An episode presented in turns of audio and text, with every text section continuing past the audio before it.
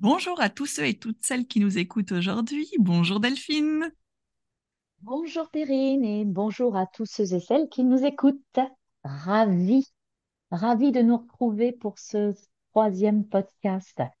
Alors, pour ceux qui nous ont écoutés dans le podcast 2 ou pour euh, ceux qui ne l'ont pas encore fait, on avait vu que, le plaisir euh, que je satisfais dans ma vie peut me connecter à mes sentiments profonds, mes sentiments profonds euh, de bien-être, de bonheur, comme une vibration dans ce qui me fait vraiment vibrer grâce à, à, à, toutes ces sensations que je peux percevoir sur le moment quand je fais quelque chose. Et on a donc parlé de nos sources d'émerveillement, ce qui me remplit en quelque sorte.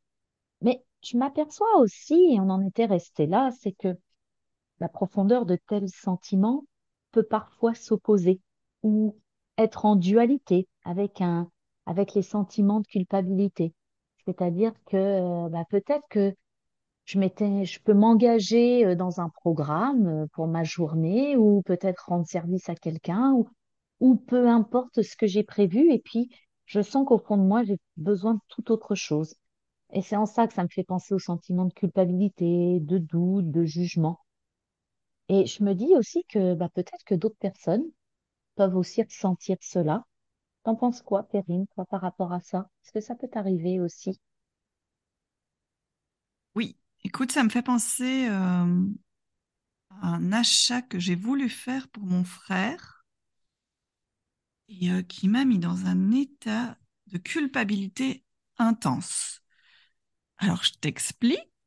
Mon frère partait à l'étranger pour une année et euh, il me dit qu'il a besoin d'une veste et qu'il aimerait bien une marque qui coûte assez cher. Et moi, je, vends déjà des vêtements de mes enfants sur un site de seconde main, enfin une application de seconde main. J'avais jamais acheté, mais je me dis, bon, ben, c'était l'occasion, ne fût-ce que de regarder pour voir pour sa veste. Et je vois une veste. Je lui dis, regarde, cette veste-là, elle a l'air bien, elle te correspond. Euh, il me dit oui.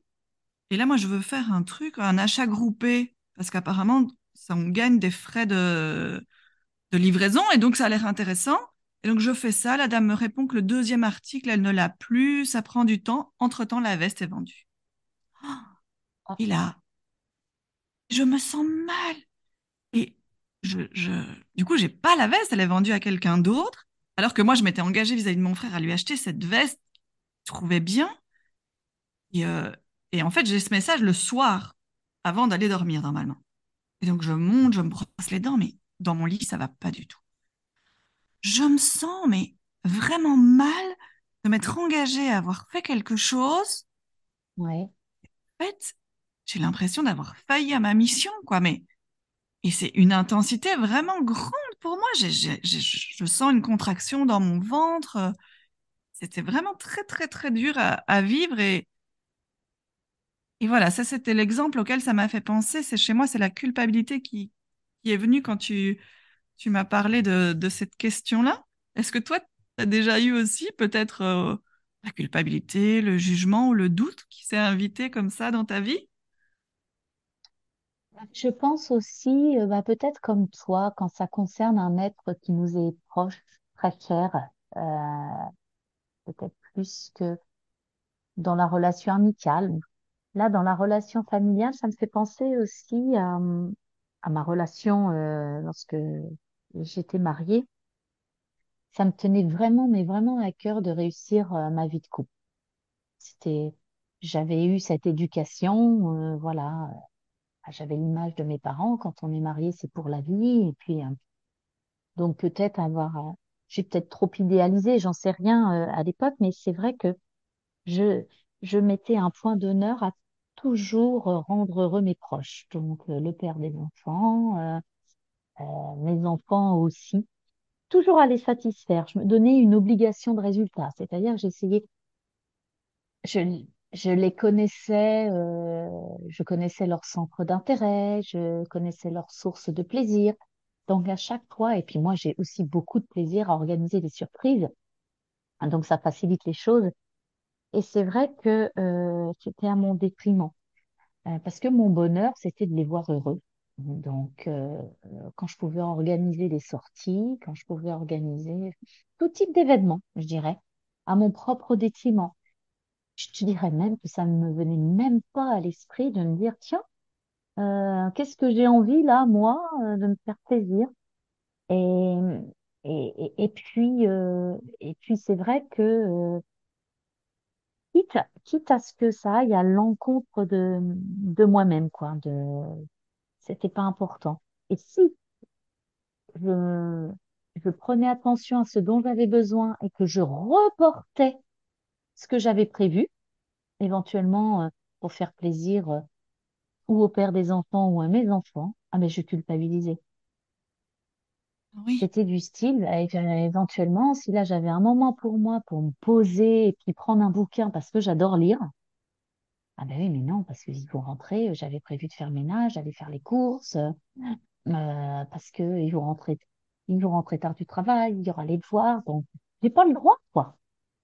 J'ai pas le droit, en quelque sorte, de me poser puis d'en ressentir besoin parce que parce que ça se fait pas, parce que je sais pas quelle croyance euh, je générais à ce moment-là. Mais c'est sûr que j'avais culpabilisé, culpabilité, pardon, qui est à côté de moi. Ça, c'est clair. Dire, si tu le fais, mais non, c'est pas possible, quoi. Parce que je me, ouais, je, je me sentais ce devoir, cette responsabilité de, bah, de les rendre heureux. C'est comme c'est une lourde responsabilité quand même que tu t'étais mise. Euh, Ouais, ouais. c'est important. c'est comme si, si je le faisais pas, et ben, euh, je prenais pour mon compte leur déception ou leur tristesse. Donc, Ah oui, euh, en plus, tu te mettais cette couche-là après. Ouais, en plus, ouais. C'est quand même dingue, hein, non? Oui, c'est lourd tout ça. C'est Bon, ça. je, je propose qu'on passe aux petits tips là, histoire de, de, de, allez, de reprendre des forces avant d'analyser nos exemples et d'aller un peu plus loin pour en tirer euh, un petit enseignement. Est-ce que tu as quelque chose à nous proposer? oui, je vais vous proposer euh, un tips que j'aime beaucoup et qu'on peut faire euh, à n'importe quel moment de la journée, dans n'importe quelle condition, et qui prend vraiment pas beaucoup de temps. Euh, et puis c'est surtout que l'on peut faire quand on sent qu'on a une charge là euh, en nous, une tension vraiment, et puis quelque chose qui nous met dans l'inconfort et qu'on on ressent le besoin de se décharger tout simplement. Alors ce que je vous invite vraiment, c'est à vous mettre debout. Mais si vous voulez le faire assis pour plus de confort, vous le faites assis. Mais vraiment pour sentir qu'on va se décharger, c'est bien d'être debout, d'avoir un écartement de vos pieds de la largeur de votre ba- de vos hanches, votre bassin Donc, moi aussi, je me mets debout. Vous allez m'entendre, je me mets debout. Allez, je me mets debout aussi. puis, Hop, on y va. N'hésitez pas, soit vous fermez vos yeux, soit vous regardez euh, au sol, de façon à ce que vos paupières soient juste un tiers dans l'ouverture, pas complètement euh, ouvertes. Ou vous fermez vos yeux, et puis vous vous imaginez que vos deux jambes vont être vos deux piliers de stabilité pendant cette, euh, cette, euh, cette expérience. On va travailler avec les épaules. Donc, quand vous allez relever les épaules, vous allez inspirer, vous retiendrez votre respiration et vous allez secouer doucement les épaules de haut en bas et vous expirerez fortement en les relâchant. Et on va faire cet exercice trois fois dessus. Vous pouvez même imaginer que quand vous inspirez et que vous relevez les épaules, vous vous autorisez à laisser rentrer de la détente, de l'harmonie peut-être en vous. Et quand vous secourez les épaules de haut en bas, vous expirez fortement en imaginant que vous évacuez toutes les tensions. Quitte à vous écouter expirer. Encore une fois.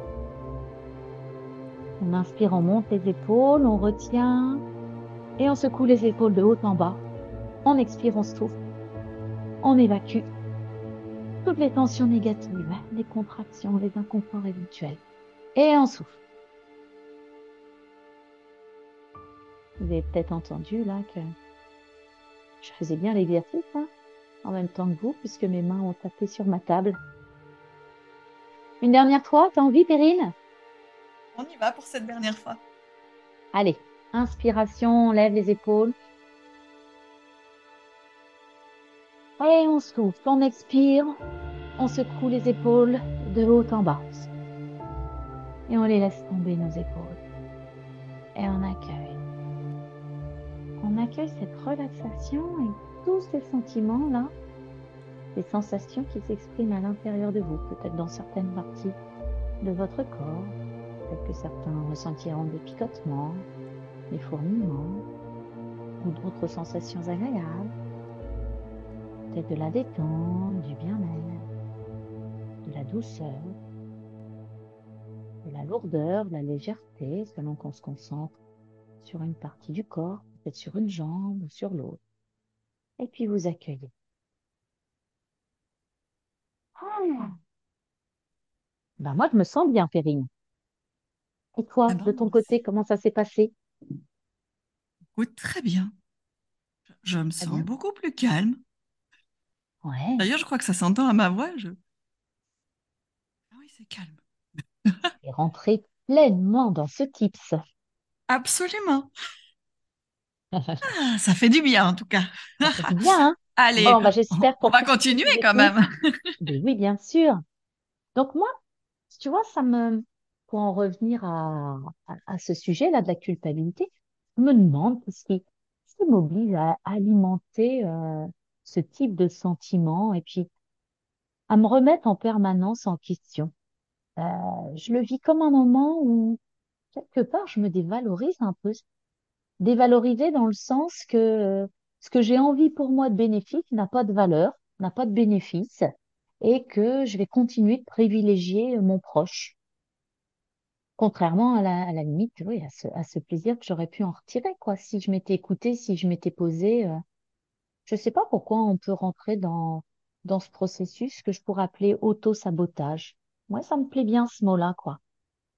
quelque chose qui aurait pu être bénéfique pour moi, pour me redonner de l'énergie, me rebooster, ben non. En fait, euh, il, il n'est pas important. J'y accorde vraiment pas d'importance à ce moment-là, quoi. Et toi, par rapport à ton expérience que tu nous expliquais tout à l'heure, là, euh, t'en aurais quoi à Oui. compléter, euh, la Périne, euh, par rapport à ça? Eh ben, moi, en fait, ce qui s'est passé, c'est que j'étais tellement mal que j'ai été voir mon mari et que je lui ai dit, écoute, ça va pas, je me sens vraiment mal. Et J'ai l'impression que c'est disproportionné. C'est pas qu'une impression hein, entre nous. Non, c'est Et, sûr. euh, et donc, euh, donc là, vraiment, en fait, c'est un peu grâce à lui que j'ai pu prendre du recul. Parce que quand je lui ai expliqué la situation, déjà, le fait de l'entendre, c'était, je, je m'entendais parler, et puis lui, il me dit, mais écoute, il n'y a aucune raison. Une raison, Ah, tout à complètement. fait, il n'y avait aucune raison. Euh, il aurait pu s'acheter sa veste lui-même. Toi, tu as essayé de l'aider, lui proposer d'acheter une veste à un prix inférieur. Et, euh, et c'est ça que tu dois dire. Après, ça n'a pas marché, ça n'a pas marché, mais toi, ta démarche, elle était vraiment gentille et c'est là-dessus que tu dois rester. Et donc, c'est vraiment lui qui, a permis de m'aider à me recentrer sur la, la, la situation telle qu'elle était, en fait, et un peu de m'alléger de cette culpabilité qui vraiment me rongeait et m'empêchait de dormir. Vraiment, on en était là. Et c'est vrai que je me suis dit, bah oui, en fait, c'est OK, ça n'a pas marché.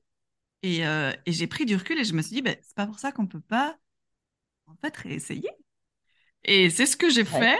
J'ai, on, on a recherché euh, bah, sur cette même appli une autre veste avec un prix euh, qui lui convenait. Je lui ai envoyé les photos. Il a dit oui. Là, j'ai pas tergiversé. Je n'ai pas essayé d'acheter autre article. J'ai fait OK. J'ai validé l'achat. La veste est arrivée. Tout s'est bien déroulé.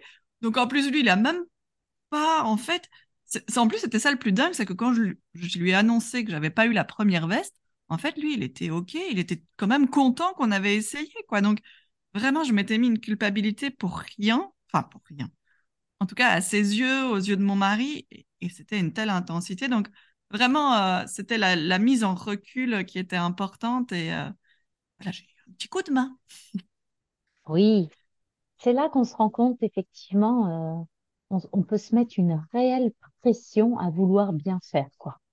À vouloir faire plaisir, à vouloir faire bien parce que euh, à son détriment, hein, peut-être aussi en fonction de ses besoins.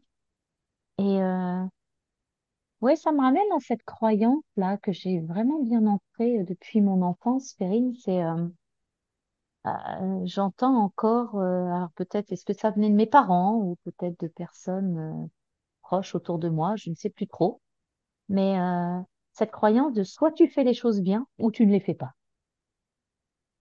Donc j'ai vraiment ça ancré en moi et euh, donc peut-être avec ce souci d'être exemplaire, de, de, de ce souci de perfection, je me mets même une obligation de réussite quelque part, Oui, à, une obligation de réussite euh, parce que j'ai cette contribution de, du bonheur euh, de mes proches, comme si ça dépendait que de moi.